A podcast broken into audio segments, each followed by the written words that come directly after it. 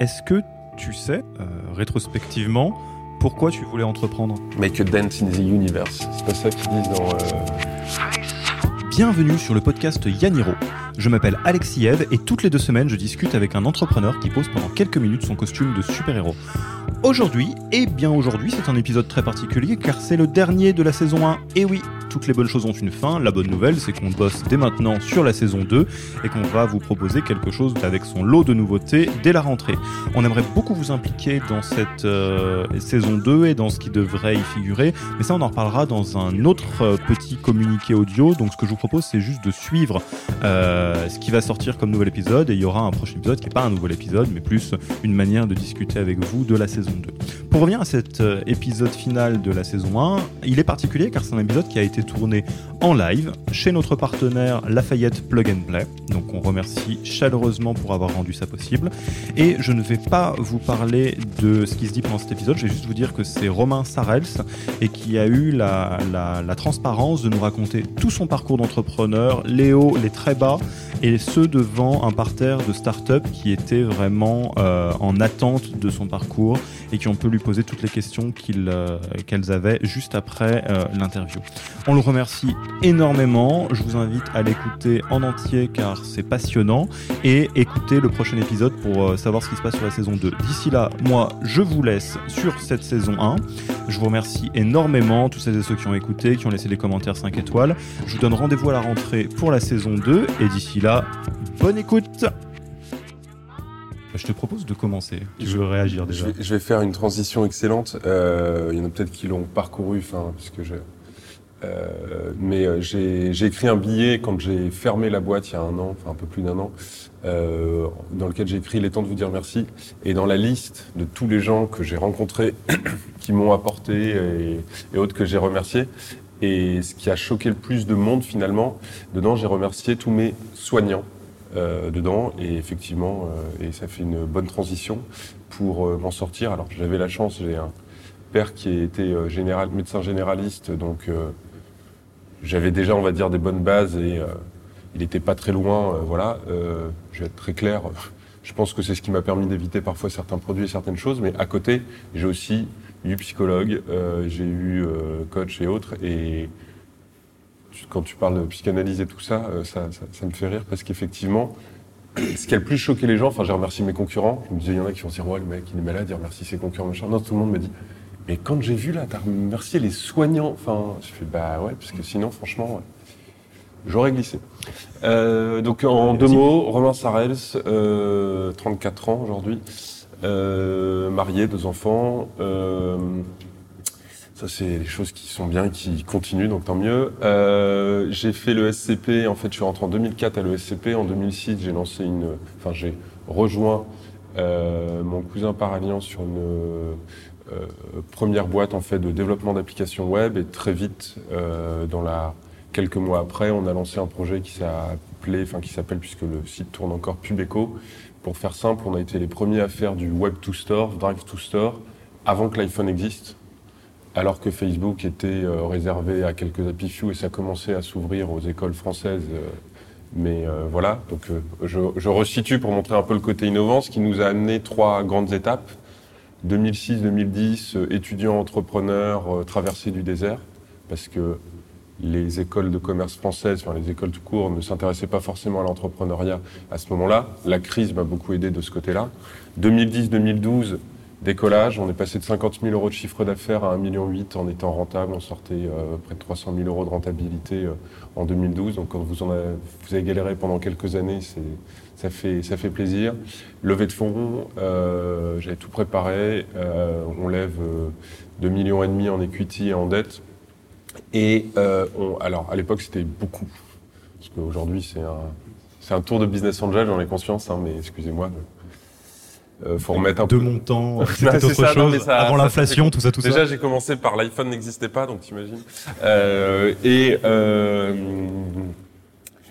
euh, quelques semaines, quelques mois après euh, la levée de fonds, euh, plein de changements de, secteurs, notamment les principaux. euh, avec Google et Facebook qui se sont beaucoup lancés dans la pub, je vais dire, à destination des magasins offline. Et je vous la fais très très simple. On est passé de plus de 5 millions de visiteurs par mois sur le site à moins de 2 millions en quelques semaines. on et à partir de 2014, moins 25% de chiffre d'affaires tous les ans, sans pouvoir rien faire, alors qu'on était parti sur une croissance théoriquement exponentielle. C'est ce que j'appelle la, la, la, descente aux enfers, vraiment, euh, pour en reparler dessus. Euh, et puis, euh, deux, trois tentatives de pivot, de retournement, machin, mais euh, c'est toujours compliqué de mettre un pansement sur une jambe de bois en essayant de lancer quelque chose de nouveau. 2016, je décide de d'arrêter, mais je sais pas comment. Ça, on y reparlera parce que voilà, c'était très compliqué, parce qu'en plus j'avais toujours du cash, mais je me dis on n'y arrive plus.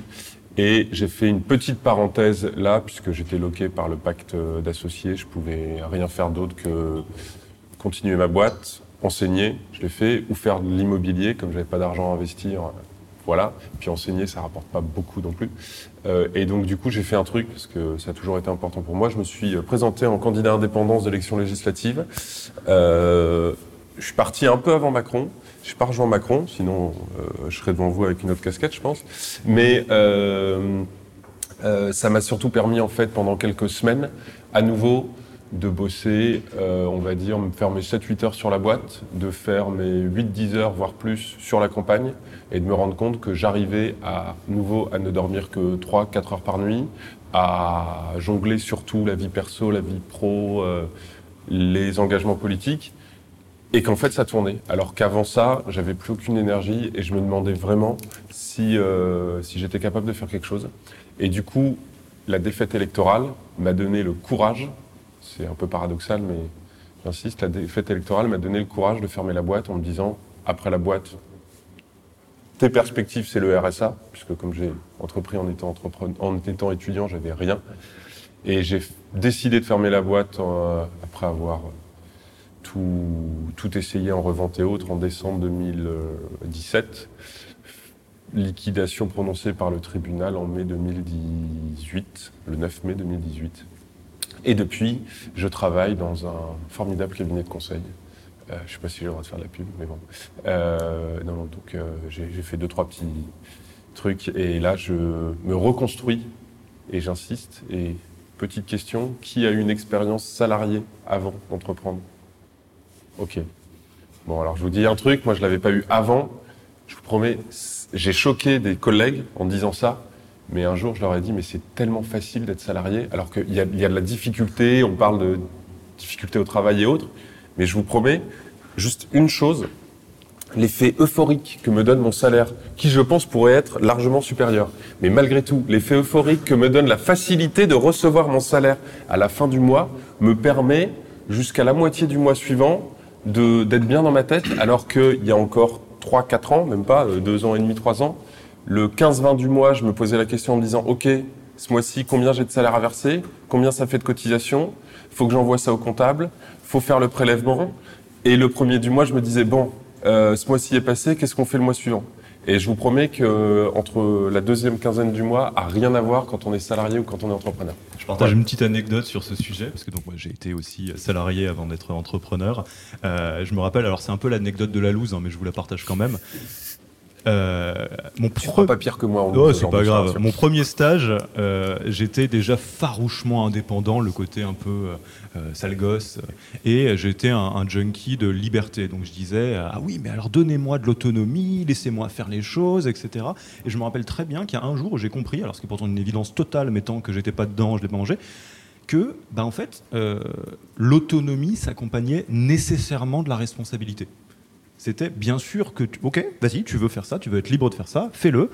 Ça a planté. Voilà, c'est de ta faute. Quoi? Mais non, mais j'aimerais bien. Oui, oui, j'ai bien compris. J'aimerais bien juste que. T'aimerais bien juste faire ce que tu veux et que ça soit pas de ta faute. Et ben, en fait, ça me fait vraiment penser à ça, le côté entrepreneur où euh, peut-être que quand on est salarié, il y en a beaucoup qui rêvent sur ah ouais, mais la vie serait tellement plus simple si j'avais la liberté d'être entrepreneur, les startups, les baby-foot, tout ça, euh, les poufs. Oui, oui, très bien. Et euh, aussi la compta, le stress de si tu bosses pas, il se passe rien, etc., etc. Donc euh, effectivement.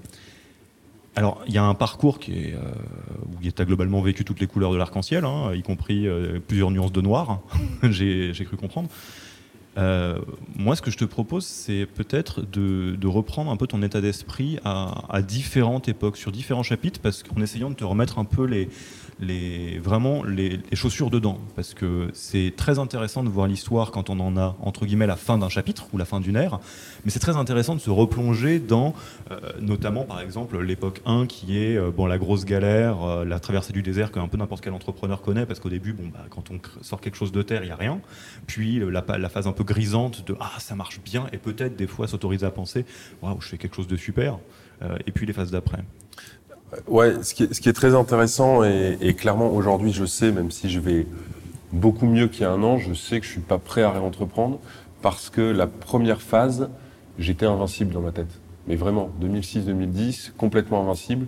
Je peux faire un parallèle récemment avec. Euh, j'ai fait mon demi Ironman, enfin j'ai fait un triathlon euh, longue distance, et à l'arrivée, euh, j'étais épuisé, enfin j'arrivais plus à avancer. Et pourtant, je dis à ma femme, je dis, mais je t'assure, je vais bien. Et elle me dit, non, mais attends, c'est un mélange de t'es épuisé, mais tu t'es jamais donné à fond, qu'est-ce qui se passe et autres. Aujourd'hui, je sais que si j'entreprends, je serai dans cette euh, mentalité-là, c'est-à-dire que j'arriverai pas à me donner à fond, parce qu'entre 2006 et 2010, j'étais étudiant, j'avais globalement le système éducatif contre moi, parce que c'était d'abord termine tes études. Mais moi, je me rêvais en Zuckerberg, c'était euh, Steve Jobs, Stay Hungry, Stay Foolish. C'était ça, moi, mon, ma vidéo que je vous invite à aller voir. Elle me donne encore des frissons quand je, je la regarde et vraiment, moi je me disais rien à foutre, je drop out, c'est aucun problème. De toute façon, ma boîte, des millions et puis, hey, même si ça marche pas, je ferai comme Jobs. Hein, regardez, il revient 15 ans après, il va faire le truc et machin. College out, moi aussi, je peux, pourquoi pas. Voilà, c'est exactement ça. Et euh, pourtant, j'avais déjà payé, enfin mes parents avaient déjà payé deux ans, donc j'avais le système éducatif contre moi, j'avais mes parents contre moi. Ça m'a fait rire sur les, les, les ordinateurs parce qu'à l'époque, j'ai retrouvé une des photos de moi que mon ex euh, avait pris, en fait, j'avais trois écrans face à moi. J'avais deux téléphones, euh, j'avais euh, mes deux ordinateurs et je bossais entre Paris, Berlin, Madrid. Est-ce que tu avais une oreillette Bluetooth pour nous remettre dans le passé? Je, Non, j'avais le kit main libre et je perdais un peu de points de temps en temps sur, mais c'était plus cool à l'époque au volant. mais et tout ça, donc j'étais un peu partout avec une boîte à Orchy entre Lille et Valenciennes, mais je me sentais indestructible. Et pourtant, je l'ai dit, et c'est comme ça que je l'ai résumé, traverser du désert. Ça avançait pas. Ce qui m'a permis de me tenir, de tenir, et ce qui m'a pas fait lâcher, c'est vraiment que je me fixais des objectifs et des paliers. Et pour la petite anecdote, les premières fois que j'allais voir des prospects potentiels, ah, c'est top ce que vous faites. Bon, revenez quand vous aurez lancé le service. Je revenais, j'avais lancé le service. Ah, génial. Revenez quand vous serez à 1000 euh, utilisateurs, revenez quand vous serez à 10 000, revenez quand vous serez à 100 000. À 100 000, j'ai arrêté d'aller les voir. Et quand ils ont entendu parler de moi, et en fait, ils m'ont appelé, ils m'ont dit, vous êtes à combien? Bah, je suis presque à un million. Ah, mais attendez, il faut qu'on fasse quelque chose tout de suite. Donc, euh, ces paliers-là m'ont vraiment permis de tenir et d'avancer. Ensuite, il y a eu la période 2010-2012, ça a décollé. Ce qui est très étrange, c'est qu'en fait, ça a été la période... Euh, alors tout à la fin, je me sentais vraiment imposteur, et je reviendrai dessus. Mais euh, on sent bien, et, alors en France, c'est un gros sujet sur l'accélération, c'est à ce moment-là que les fonds veulent mettre quelqu'un et autre. Moi, à cette époque-là, j'avais pas d'autres actionnaires que la famille, euh, donc j'étais euh, tout seul. On avait fait des levées de fonds, on faisait des levées de fonds de 50 000 euros par an. En gros, tous les ans, ça faisait partie des trucs. J'allais voir la famille et je leur disais, bon, je vous promets, ça va fonctionner, ça va fonctionner. Pour la petite anecdote, en 2009, je suis allé les voir et je leur ai dit, j'arrête, je cherche du boulot, je venais d'avoir mon diplôme, ça n'a pas avancé, et c'est là, c'est mon père qui m'a dit, mais attends, ça fait quatre ans que tu nous dis, là les signaux sont positifs, mais là j'étais un peu usé clairement, et c'est la famille qui m'a dit, non mais allez, euh, on remet 30 000 et on voit euh, si ça tourne, et après euh, j'ai pu avancer dessus. Et sur la période 2010-2012, ce qui est assez bizarre, c'est qu'à un moment donné, tout décolle, tout fonctionne. je vais pas dire tout s'aligne, parce que ça pour que tout s'aligne, souvent, c'est par vraiment un vrai travail, une vraie stratégie de ce côté-là, mais il se passe des choses positives que vous n'arrivez pas vraiment à comprendre et vous vous dites, mais pourquoi ça marche maintenant alors que ben, ça aurait pu marcher il y a 3-4 ans? Enfin, vous voyez pas les choses euh, plus de ce côté-là. Alors là, euh, tout le monde tourne autour de vous. Hein, et j'oublierai jamais, en fait, j'ai eu, parmi les quelques mentors, j'ai une, une mentor exceptionnelle qui est Corinne Leibovitch, qui à cette époque-là était la patronne de leguide.com. Euh, et, un jour, euh, Corinne m'a dit, mais tu sais, plus les gens sont visibles dans la presse, plus derrière ça va pas. En vrai. Ils gagnent des prix, ils font des trucs et tout ça. Et moi, le paroxysme, quand je vous parlais de l'imposteur, ça a été en 2013. Je fais la levée de fonds en 2012. 19 février 2013, c'est le jour de mon anniversaire. Je vais voir le fonds d'investissement et je leur dis on a un problème. J'avais les pétoches, mais quand je vous dis en fait, en gros, je pensais qu'ils allaient annuler rétroactivement la levée parce qu'en en fait, on avait eu des changements d'algorithme et je me suis dit mais ça arrivait tellement vite. En gros, c'est arrivé un mois après la levée de fonds, à peine. Euh, je me suis dit ils vont se dire que je savais le truc, que c'est pour ça que j'accélérais la levée de fonds et je vous passe les détails, mais il y a des clauses dans l'élevé si vous avez caché. On peut les reprendre pour dol, machin. Il y, a, y a différentes choses. Et là, ils me regardent, ils me font Ah non, mais on savait que ça allait arriver. T'inquiète pas. Bon, alors là, c'est un peu. Mais ouais, quand on a fait notre due deal, on en a parlé à des gens de chez Google, blablabla. Ils nous ont dit euh, On va se mettre dans le secteur. Bon, comme toi, on pensait que ça allait arriver plus tard, mais c'est pas grave. Donc là, j'ai le fond avec moi. Bon, ok. Mais tout pète. Je vous passe les détails. Euh, le directeur commercial, euh, en fait, confond ou pas, je, voilà, vais lui laisser le bénéfice du doute, la différence entre bon de commande émis et bon de commande signé dans ces, dans ces rapports. C'est un peu compliqué à un moment donné. Euh, et euh, j'ai EY, euh, qui est comptable, cabinet haute, qui vient me voir et qui me dit Romain, ça fait 5 ans qu'on te suit, on a vu ta levée et autres, formidable, on voudrait que tu concours pour le prix de l'entrepreneur de l'année. Je les regarde, je leur dis Bah non, je peux pas. Ils me disent, mais pourquoi? Je dis, bah parce que les chiffres sont en train de dévisser et, et là, euh, l'année 2013 va être moins bonne que l'année 2012 et, et je ne sais pas du tout où je vais. Et ils me répondent, t'inquiète pas, on n'est pas là pour juger ce qui va se passer demain, on est là pour juger le parcours, on t'a suivi, on a vu, il n'y en a pas euh, beaucoup comme toi qui ont, qui ont rien lâché, donc on voudrait vraiment que tu fasses le truc. Je fais ça, arrive ce qui devait arriver, je gagne le prix préfecture du Nord, 3 euh, octobre, c'est deux jours avant la naissance de ma première fille, donc je ne peux pas l'oublier, 3 octobre 2013, je reçois le prix. Et je vous promets, à ce moment-là, je ne savais pas du tout, il y avait tous les salariés qui étaient plus au courant, enfin on essayait, on, cherchait la suite. Je reçois le prix et sur scène, je vois encore ce dédoublement de personnalité, mais vraiment, euh, il y avait euh, moi qui étais applaudi et il y avait moi derrière qui savait que le lendemain c'était la, je reste poli, euh, total, euh, parce que je savais pas du tout quoi faire. Et tout le monde, ouais, c'est génial, machin, vous allez pas expliquer, euh, ouais, je viens de gagner un prix, mais vous inquiétez pas, je sais pas ce qui se passe après-demain. on est peut-être plus là. Le prix est jusqu'à 2013. je vous garantis que ce qu'il y a après, je ne sais pas encore si je le mérite. C'est exactement ça, c'est exactement ça. Et je vais pas faire d'autres d'autres trucs, mais typiquement, à chaque fois aujourd'hui qu'une boîte fait une levée, enfin une, une IPO ou autre, quand vous regardez, euh, et on peut parler de tout, hein, des critéos et tout ça, les changements de marché et autres.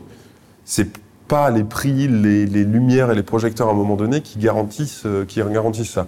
Donc là, il y a eu ce vrai moment après le moment où, je le dis, hein, euh, en 2012, à un moment donné, début 2013, au moment de la levée, je pense que je tenais plus. Enfin, j'ai un peu perdu prise et un peu perdu pied avec le réel. Ce qui m'a fait beaucoup de bien, c'est que j'avais une boîte à Orchy et que j'avais euh, que je vivais aussi à, Paris. Et donc en fait entre les deux euh, je trouvais un équilibre. C'est-à-dire que j'étais euh, la star locale quand j'allais à Orchy mais personne comprenait ce que je faisais. Et ici j'étais dans l'anonymat total et tout le monde me stimulait comprenait. Donc en fait entre les deux je trouvais quand même mon équilibre. Et après 2014-2015 euh, j'ai pensé deux fois à me foutre en l'air. Pour être très clair, j'ai fermé deux fois les yeux au volant pour aller tout droit. Euh, j'ai aussi voulu sacrifier et torpiller mon couple, euh, quasiment, enfin, en prenant à un moment donné euh, direction, voilà. j'ai voulu divorcer. je me vois encore à un moment donné avec ma femme, on s'est regardé et on, avait notre fille dans les bras. on a une petite fille en parfaite santé, tout allait bien, machin, et on s'est dit comment on fait pour la garde. Et c'est là, ça, là, ça, ça a fait titre. Et je me suis dit, mais putain, tu t'es pas marié pour ça. Euh, et puis là, j'ai vraiment complètement perdu confiance en moi. Mais vraiment.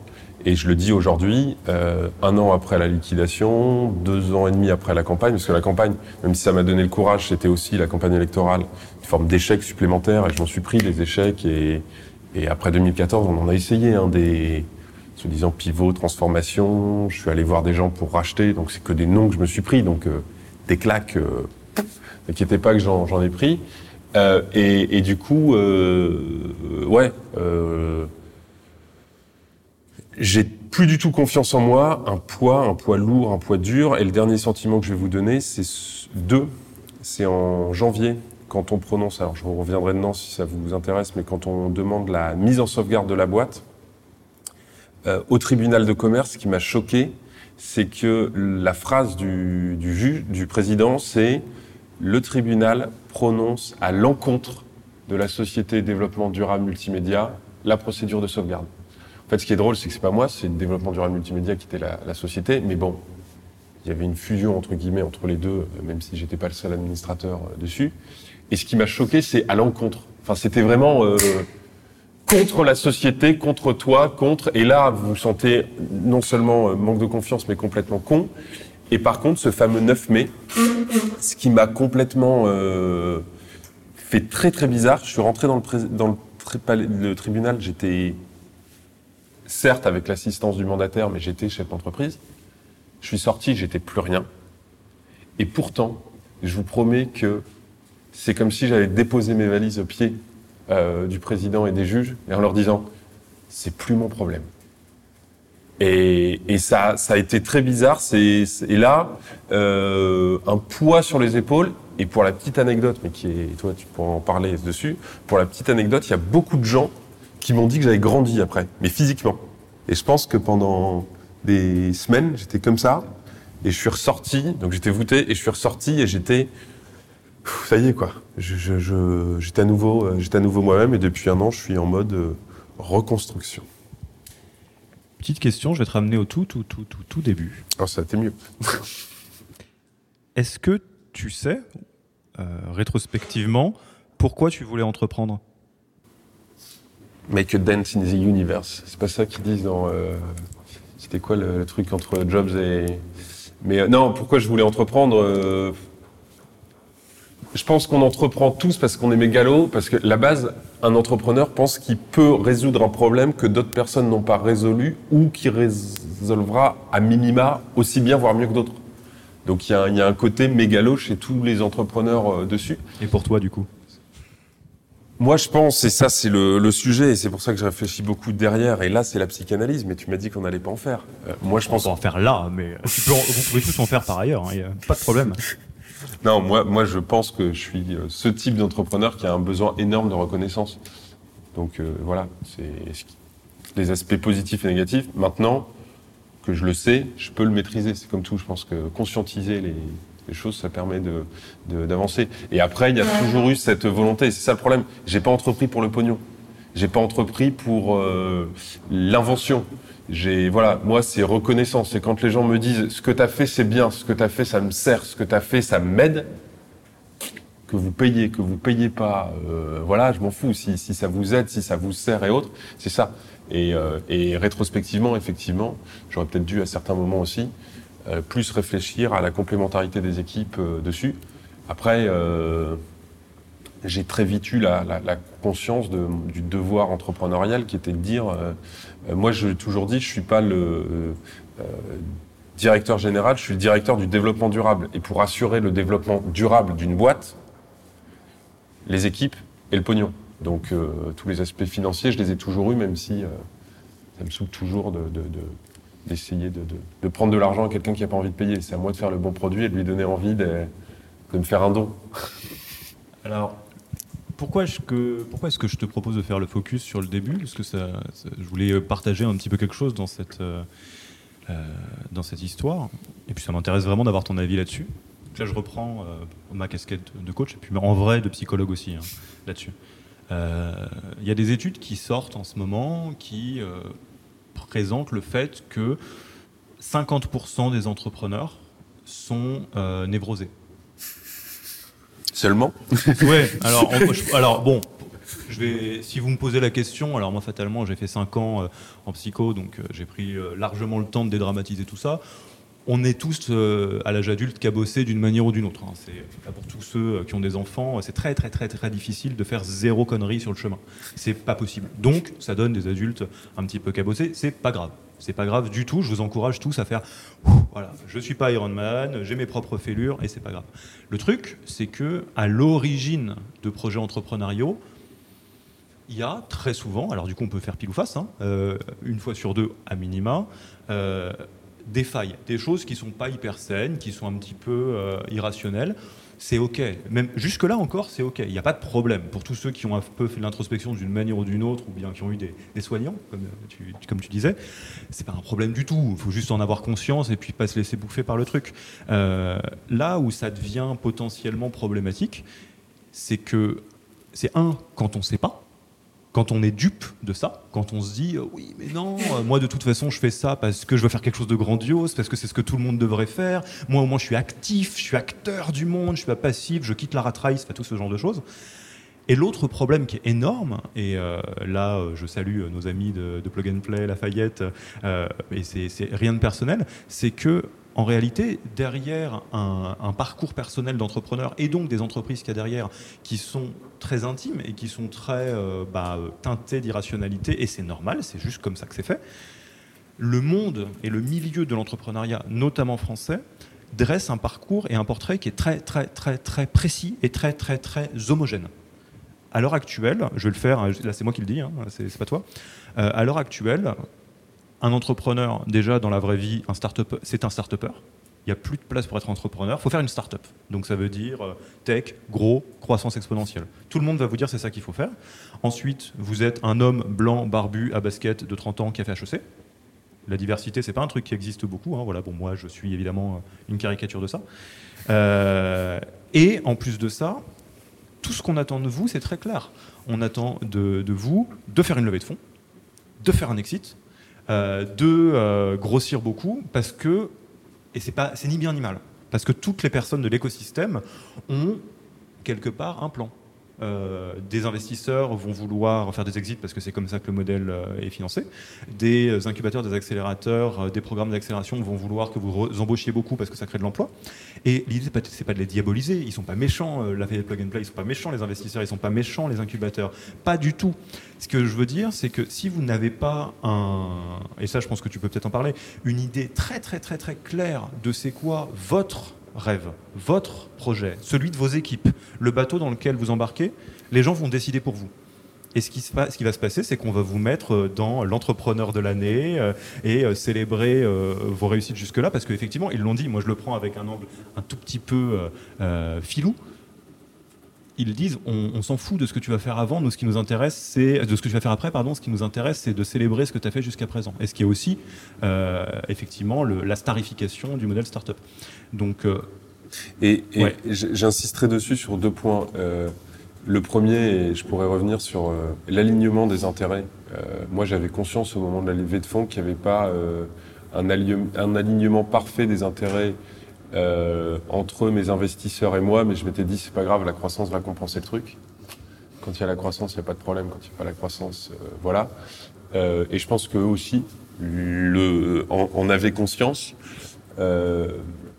Et du coup, encore une fois, on, on, dit dans la vie qu'il faut mieux être seul que mal accompagné. no deal vaut mieux qu'un mauvais deal vous pourrez jamais euh, checker toutes les cases, tous les trucs euh, de, de, ce côté-là, mais euh, quand vous avez conscience qu'il y a de la poussière et que vous la mettez de côté, et moi, franchement, je prends chacun de vous, je sais vous transformer en boîte qui peut lever, je sais vous transformer en... Venez me voir, euh, j'ai d'ailleurs réfléchi à un moment donné pour me, me lancer dessus. Voilà, c'est du market. Et pour la petite anecdote, quand j'ai fait la campagne électorale, j'ai fait la même bêtise entre guillemets que en tant qu'entrepreneur et c'est là où ça m'a fait réfléchir, c'est-à-dire que j'ai refusé de me marketer pour avancer. Euh, voilà, euh, j'ai voulu porter mon projet, j'ai voulu avancer dessus. En fait, non. Il y avait un moment, il y avait un marché, il y avait des choses. Et aujourd'hui, si vous rajoutez pas tech, prop tech, civic tech, il y a pas longtemps, j'ai encore vu un autre terme, machin tech. Je me suis dit, ah, ça existe ce truc-là, euh, parce que c'était assez bon, voilà. Euh, donc, euh, vous vous vous avancerez pas de ce côté-là. Et du coup, c'est à vous de voir. Vous acceptez les règles du jeu ou pas? Moi, je les citerai pas, mais j'ai quelques potes qui sont start Alors après 7-8 ans, quand la boîte fait un million, un million et demi d'euros de chiffre d'affaires, est-ce qu'on est encore start Bon voilà. Mais qui euh, ont refusé de lever en me disant non mais euh, ton discours essuie d'un tel, un tel, un tel. Je vais pas citer parce que je sais pas s'ils sont aussi ouverts que moi sur les sujets publiquement, m'ont conforté dans le fait qu'il fallait pas que je lève. Et c'est des potes dont les boîtes avancent et autres, Et franchement, c'est des potes qui gagneront beaucoup plus de pognon que tous ceux qui ont levé. Ça, il n'y a pas de problème. Parce qu'on peut revenir dessus. Deuxième sujet, si vous ne savez pas pourquoi vous entreprenez, comment vous voulez euh, que ça se passe bien au niveau privé Moi, franchement, bon, après, à 21 ans, c'est compliqué. Enfin, j'ai lancé une boîte à 21 ans. Quelques mois après, euh, je me suis mis en couple et, et voilà. Et je pense que j'ai entrepris et je me suis mis en couple sans réfléchir sur ce que je voulais et autres. Euh, avec ma femme. Et quand je vous ai parlé tout à l'heure du moment où vraiment je me suis vu divorcer, là, je me suis dit, mais non, mais c'est pas pour ça. Je l'avais fait parce qu'en fait, j'avais un projet de vie, j'avais, on avait réfléchi et autres. Et aujourd'hui, j'ai cette chance et je sais, et c'est entre autres pour ça euh, que je veux pas aller euh, trop vite dans certains côtés euh, financiers et autres. Ma femme sait que le pognon, c'est pas ce qui m'attire le plus. Donc elle sait qu'entre un choix A et un choix B, je choisirai toujours, non pas par rapport à l'intérêt financier, mais par rapport à autre chose. Et je disais encore il y a pas longtemps à un copain, j'ai besoin, voilà, j'ai deux enfants, j'ai des trucs, euh, j'ai envie de pas avoir de problèmes financiers. J'ai su ce que c'était que de se demander euh, ce qu'on va faire. euh, C'était à la fin de la boîte le plus dur. Enfin, je vous promets, quand vous savez pas payer, enfin, vous vous demandez comment vous allez payer les activités périscolaires de vos enfants, vous vous dites, j'ai pas fait le SCP pour ça quand même. Euh, et là, ça fait très très bizarre quand vous vous mettez dans le truc. Alors, euh, parce que vous la chance, contrairement à d'autres, d'être éduqué. Donc, quand vous faites un chèque, vous savez qu'il va être encaissé, quoi. Enfin, voilà. Euh, donc, du coup, vous vous dites, j'en fais deux, j'en fais trois, et là, vous faites mes, mes, flûtes, quoi, euh, de ce côté-là. Euh, et, du coup, effectivement, moi, je considère que j'ai la chance d'avoir trouvé la femme qui me correspond aussi parce que elle accepte ma personnalité et qu'elle sait très bien qu'à un moment donné, je entreprendrai, je pense. Et elle sait aussi que, voilà, euh, je, me suis promis, je lui ai promis, enfin, j'ai besoin de, gagner correctement ma vie, mais euh, mes convictions, mon éthique et autres, plutôt que le pognon, jamais, enfin, ce sera toujours mes convictions, mon éthique devant le pognon, contrairement à d'autres personnes. Je fais pas de jugement de valeur de ce côté-là. Mais si du coup, vous, vous entreprenez pour changer le monde, vous en avez rien à faire de gagner de l'argent et que dans votre modèle de couple, dans votre vie familiale, dans ce que vous voulez, vous avez toujours été la personne qui devait apporter le minimum, qui devait faire ci. Moi, mes parents, ils sont beaucoup plus contents depuis que je suis chez EY. C'est bon. ESCP, entrepreneur, c'était rigolo, c'était compliqué, machin, politique, oh là là, on en a beaucoup souffert. Là, il est dans un grand groupe, il travaille où? À la défense. Eh, personne ne comprend ce que fait EY, je pense encore moins que les startups. Hein. Mais par contre, je coche. Grand groupe, plus de 5000 personnes, la défense, papa, maman sont contents. C'est tout. Et je sais qu'à un moment ou un autre, alors je vais peut-être pas attendre qu'ils meurent pour réentreprendre, mais je sais qu'à un moment ou un autre, ils vont me dire T'es sûr? Pourquoi? C'était bien? Voilà. Et, donc, aujourd'hui, euh, je peux m'opposer à mes parents, je peux euh, m'opposer à l'environnement, je veux pas m'opposer à ma femme. Et si, je dis toujours, une start-up, un couple, et malheureusement autour de moi, c'est le cas, je pense, et en creusant euh, sur pas mal, j'adapte le truc. Première start-up, premier couple pour apprendre dessus. Et aujourd'hui, je sais, entre guillemets, euh, quelles sont les choses. Et moi, euh, entre ma boîte et euh, ma femme et mes filles, je choisirai toujours ma femme et mes filles. Donc, il n'y a pas de problème. Et ça, j'y reviens sur les investisseurs, sur l'environnement et tout ça. Il faut que chacun le comprenne et le sache. Donc, voilà, après... Et en fait, la vérité pour le tourner d'une manière un peu moins anxiogène, parce que- alors, alors moi j'adore faire peur aux gens. C'est génial. Je, trouve que c'est le, le point de départ. Euh, C'est-à-dire, à un moment donné, il faut arrêter l'énorme naïveté, euh, donc dire oui, oui, bah écoute, euh, moi ce que j'aimerais te proposer, c'est d'éviter de cracher ta boîte et que ça soit de ta faute. Et puis les 3D, euh, dépôt de bilan, divorce, dépression. Donc ça serait pas mal. Décès. Voilà, bon, ça c'est effectivement c'est le quatrième. quatre- On me l'a dit au tribunal. hein. On me l'a dit au tribunal. On me l'a dit au tribunal. Voilà. Bon, après, il y a plein d'assauts top, second souffle, euh, 100 000 rebonds et autres, mais Ouais. on me l'a dit au tribunal en France en 2018. Voilà. Absolument. Et euh, on va le tourner de manière positive et de manière très constructive. Soyons clairs, si vous arrivez, en tant qu'entrepreneur, tous autant que vous êtes, à avoir une idée extrêmement claire de pourquoi vous entreprenez vous, pas pourquoi est-ce qu'il faut entreprendre, pourquoi c'est bien, change the world, tout ça, tout ça, devenir très riche. C'est peut-être, peut-être. En plus, moi, j'ai pas de sujet avec ça. Euh, si vous voulez devenir riche à millions pour prendre votre retraite à, 30 ans, si vous voulez euh, changer le monde, faire un truc monstrueux, il n'y a pas de problème. Donc déjà, ça c'est le point de départ. Essayez de savoir. Si vous le savez, vous avez déjà un temps d'avance énorme sur les autres. Si vous savez ça, si vous savez ce que ça implique, parce que soyons clairs, hein, par exemple, si euh, Elon Musk, ça vous fait fantasmer et vous vous dites, waouh, moi j'adorerais être un mec euh, comme ça demain qui, euh, qui, change le monde, Elon Musk, il bosse 16 heures par jour et il est à moitié fou. Mais, mais, il est OK avec ça. Il est OK avec ça. Soyons clairs, hein. moi j'ai pas de jugement là-dessus. la biographie de Napoléon, il dit, j'ai été heureux 4 jours dans ma vie. Véridique, hein, vous pourrez aller voir. Ok, si on est conscient, il bah, n'y a pas de problème. Je pars du principe qu'il y a des meilleures vies à vivre, mais bon, après, chacun fait ce comme il veut si vous savez ça et que vous avez suffisamment de connaissances de vous-même pour avoir une vague idée de c'est quoi vos démons et comment est-ce que vous pouvez influencer dessus, comment est-ce que vous pouvez sortir d'une pensée un peu automatique, non seulement vous vivrez beaucoup mieux votre aventure entrepreneuriale, vous éviterez quelques erreurs du genre fusionner avec sa boîte, ce qui est très dur. C'est très très dur de ne pas fusionner avec sa boîte, surtout quand elle est petite. Euh, et vous éviterez aussi beaucoup de choses qui feront que votre boîte sera en incroyable meilleure santé, de base. Je, crois vraiment que l'alignement des fondateurs, déjà avec eux-mêmes et puis entre eux, euh, c'est un indicateur de succès qui est monstrueux. Parce que vous êtes euh, vous-même les principaux moteurs et les capitaines du navire. Et c'est encore pire dans les associations. Moi, quand je.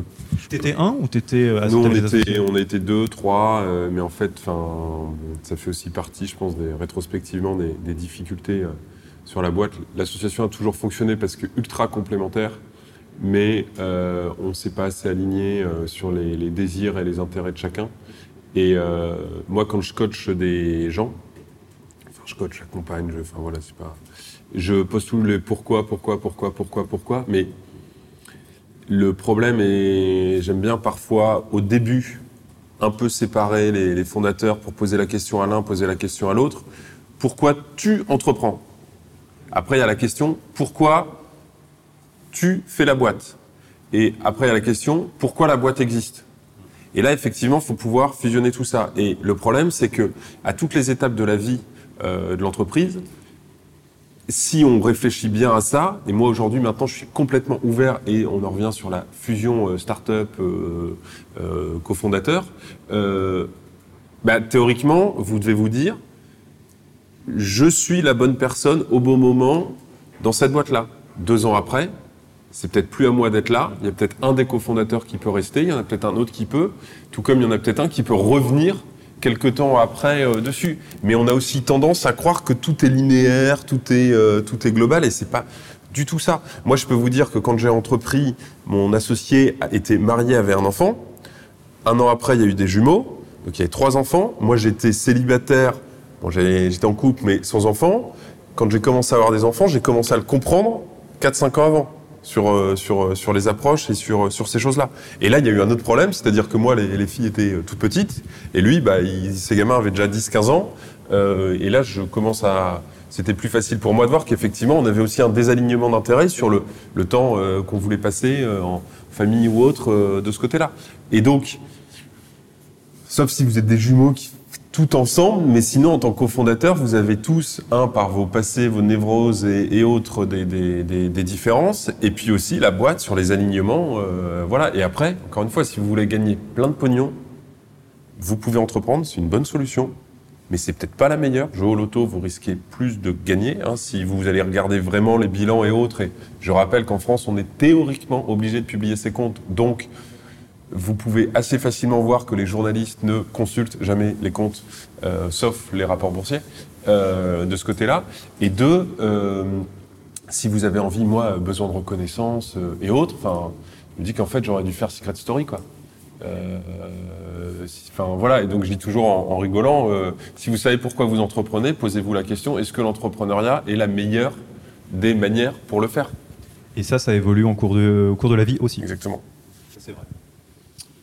Alors, peut-être, moi j'aimerais bien qu'on se plonge dans la période euh, de reconstruction après le, fond de la piscine. Donc tu es euh, au plus bas et tu arrives à te reconstruire. comment ça se passe? Est-ce qu'il il y a des déclics? Est-ce qu'il y a des, choses qui t'ont particulièrement aidé? Est-ce qu'il y a des sans parler même de conseils, hein, déjà toi, comment, comment ça s'est passé? Comment tu revis cette, cette période-là? Bah, euh, quand j'étais au fond du trou, euh, je me rappelais souvent cette expression euh, "t'es au fond du trou, creuse, tu finiras par trouver une échelle". Euh, c'est-à-dire que le plus dur, je pense que c'est pour rebondir, le plus dur, c'est d'accepter de lâcher prise. Et ça, euh, on peut reprendre l'image de la piscine parce que tout le monde l'a, mais je sais pas si on fonce peut-être une porte ouverte.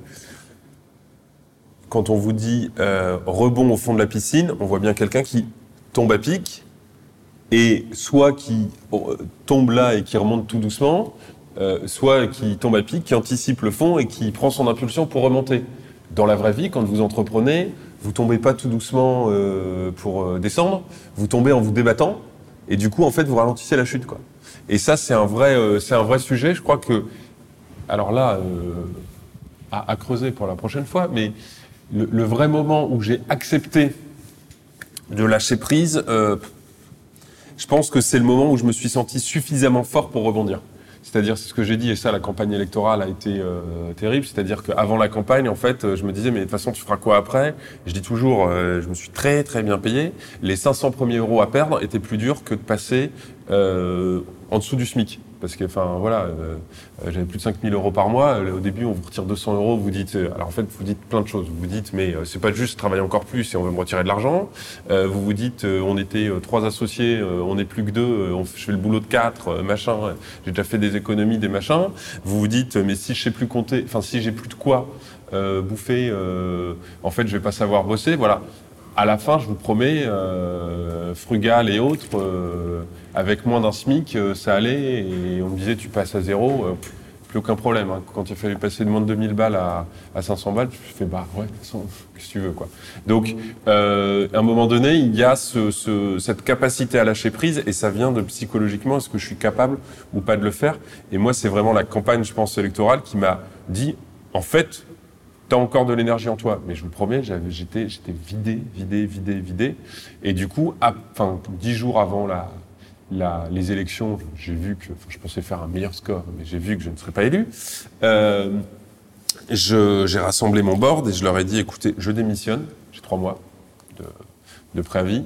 Je démissionne. Donc, démissionner, enfin, voilà, je prenais le risque, euh, clause de bad liver, euh, rien. Je vous disais, c'était vraiment RSA au mieux euh, nada. Sauf si vous me donnez le mandat de vendre la boîte ou de la fermer. Et là, euh, mon board m'a dit, euh, écoute, euh, t'es prêt à faire ça combien de temps? J'ai dit, j'en sais rien, mais on va pas essayer de la vendre pendant deux ans. Ce qu'il faut savoir, c'est qu'on avait du cash jusqu'à 2020. On était en 2018. Euh, mais c'était de la dette. Donc tous les mois, en fait, on ne remboursait pas ce qu'on aurait dû rembourser. Enfin voilà, en gros, on avait autant de chiffre d'affaires que de dette et un peu moins de cash que de dette. Euh, et du coup, euh, c'est vraiment ce moment-là, quand mon board m'a dit. Et après, ce qui m'a fait. Euh, là, on me l'a dit plein, plein, plein, plein de fois.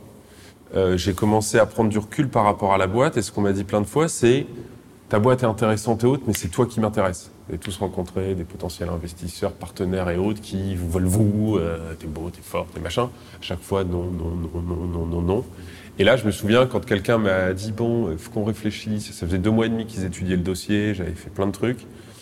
Et euh, il finit par me dire euh, écoute, euh, la boîte, on l'a. Je sais pas. Tu nous laisses encore deux, trois mois. Par contre, un truc est sûr, hein, toi, euh, dès que t'arrêtes, viens me voir. Hein. Et là, j'arrive pas à l'expliquer. Décembre, au téléphone, je dis à personne ça veut dire que tu me proposes un job? Oui, enfin, si t'es libre et machin, si t'as envie de venir travailler, je fais bah écoute, Là, donc, euh, pour moi, tu es une de mes dernières pistes. Euh, si tu me dis que tu n'as pas le temps d'étudier, moi j'arrête. Euh, donc, euh, est-ce que euh, on peut se revoir dans trois mois pour un boulot? Et en fait, finalement, il m'a dit voyons-nous dans 15 jours pour pour acter. Et là, j'ai décidé j'ai décidé d'avancer. Et la, capacité à rebondir, ça a été ça sur des petits signaux entre guillemets. D'abord, lâcher prise. Et quand quelqu'un vous dit je suis prêt à t'embaucher. Je vous promets que la première signature du compte, de mon premier contrat de travail en dehors de mes jobs étudiants, ça m'a quand même fait un, euh, peu, un peu bizarre. Et après, euh, bah, il y a aussi le mandataire, finalement, euh, avec qui ça s'est très bien passé. Euh, alors j'ai eu la chance, j'avais pris parmi les meilleurs avocats de la place, euh, cabinet américain, machin et autres, qui coûtent cher. Mais bon, n'oubliez pas que quel que soit le prix de la merde, ça reste de la merde. Donc apprenez à payer cher aussi parfois, mais soyez exigeants du coup. Et j'ai comment quand, enfin voilà, quand le mandataire m'a dit mais attendez, enfin ouais, le dossier, tout est bien géré, ça avance, machin. Bah, tout ça, ça m'a permis d'avancer, euh, d'avancer progressivement. Mais euh, finalement, et ça c'est euh, super important, il n'y a pas de déclic, je pense, dans le, il a pas de déclic dans le rebond. C'est-à-dire que là, je me rends compte quand je vous parle que je vais bien mieux qu'il y a six mois. Enfin, c'est en me testant progressivement et, et, et je vais reprendre l'image de la piscine. je suis tombé, mais vraiment très, très, très, très bas. J'ai l'oxygène et je me vois, mais il n'y a pas de palier, quoi. C'est pas, euh, franchement, c'est aussi ça. C'est pas comme le truc là dans Interville où vous montez les, vous montez euh, progressivement et vous vous dites, je peux le rater là. Ça va être visuellement bien dans le podcast. Ouais, c'est pas grave, mais il voit bien le, le truc dans Interville, vous savez, où c'est toujours les pompiers qui gagnent, là, euh, sur la grande rampe. Euh, et là, ça fait vraiment vieux con, Interville. je Exactement. me plus. dire aussi que je suis vieux. Là. Et, et donc, du coup, euh, je pense vraiment qu'il n'y a pas de palier et que vous remontez progressivement, aussi porté par votre environnement. Et l'image de l'eau est très bien parce que c'est ton environnement qui te porte. Alors, moi, j'aimerais vous partager un, petit tips euh, qui est très utile. Alors, il fait un peu froid dans le dos, hein, c'est pour quand, la première fois qu'on le fait. Euh, parce que c'est vrai que, alors, c'est valable dans le business, c'est valable dans la vie, c'est valable dans les startups. Il y a très peu de choses qui se font par palier ou par déclic. Il y a beaucoup de choses qui se font progressivement, qui sont une espèce de courbe, c'est lent. Euh, tous ceux qui ont déjà lancé une stratégie de contenu savent qu'en général, au début, c'est la, traversée du désert euh, lourd, etc., etc. Et globalement, personne ne n'est musclé. hein. Euh, il y a beaucoup, beaucoup, beaucoup de travail. Un exercice que vous pouvez faire pour votre boîte et pour vous- vous-même, c'est de vous dire, là, si je verrouille absolument toutes les variables, tout ce qu'on est en train de faire, et que je me, je me contente, dans ma vie de start-upper, vous pouvez le faire dans le perso aussi, hein, de laisser dérouler l'équ- l'équation, et donc de laisser la courbe là où elle va, dans trois ans, est-ce que je suis content ou est-ce que je suis pas content? Faites cet exercice. Et vous pourrez voir, alors ça ne ça garantit pas tout, hein, parce qu'il y a euh, effectivement des, choses très exogènes. Si demain euh, Google change l'algorithme, peut-être que ça va vous faire un petit peu mal. Mais ça va vous permettre de vous poser la question de, quand vous êtes dans une période qui est très difficile et que vous êtes en train de remonter, si vous vous dites, oui, bah, c'est vrai, là je me sens beaucoup mieux, ou bien le business va mieux qu'il y a un mois et qu'il y a deux mois et qu'il y a trois mois, bah, probablement que la courbe est positive et que donc ce que vous pouvez en retenir, c'est patience. Patience, va falloir continuer sur cette ligne-là, mais on remonte, ça va bien, ou la courbe est bonne. À l'inverse, si vous trouvez que c'est pas dingue ce qui se passe, et qu'il y a un mois c'était pas dingue non plus, et qu'il y a deux mois c'était pas dingue, point de vue business ou point de vue euh, l'entente avec votre associé par exemple, ou des choses comme ça, et ben si vous faites rien de différent, ça va passer de pas dingue à pas dingue du tout, à très nul, à affreux. Et quand on fait ce qu'on a toujours fait, on obtient ce qu'on a toujours obtenu. Donc faites euh, cet exercice, je vous conseille. Et, en complément, parce que je sais pas si c'est très clair quand ça va mal, enfin typiquement, arrêter de bosser sur certains points de sa boîte. Enfin, moi, la boîte coulait. Quand j'ai dit j'ai dû lâcher prise, à un moment donné, c'est de se dire stop, on arrête ça, quoi. Parce qu'en fait, je, maintenais art- artificiellement, euh, je maintenais artificiellement le, truc. Et paradoxalement, ça nous a permis, enfin, typiquement, il y a un truc, euh, j'ai accepté de mettre en place un partenariat que je voulais jamais mettre en place avec un co-compétiteur, quoi, concurrent ou euh, collaborateur, machin. Et ben en fait, c'est ce qui nous a permis de sauver les actifs un an après, quoi. Mais j'avais l'impression de, de, de commencer à torpiller la boîte. Mais en fait, ce que je faisais depuis 4 ans, c'était d'essayer de sauver la boîte en tant qu'entité euh, standalone. Là, j'ai décidé, entre guillemets, de euh, sauver la valeur ajoutée qui avait été créée par la boîte. Et du coup, j'ai complètement repensé euh, le truc. Donc, euh, parfois aussi, quand vous vous débattez pour rien, ne plus rien faire, c'est faire quelque chose de mieux. Alors on va s'arrêter là avant de passer à la partie de questions. Petit chapitre pour ceux qui vont nous écouter et qui étaient pas là aujourd'hui. Euh, S'il y a des gens qui veulent te parler parce qu'ils ont euh, envie euh, de prolonger la discussion avec toi, on, on les envoie où? Ils, ils te connectent par quel, par quel bout et de quelle manière? LinkedIn, Facebook, prénom.nom@gmail.com, euh, ce qu'ils veulent. Ok, bah, je te remercie beaucoup et puis on va s'arrêter là.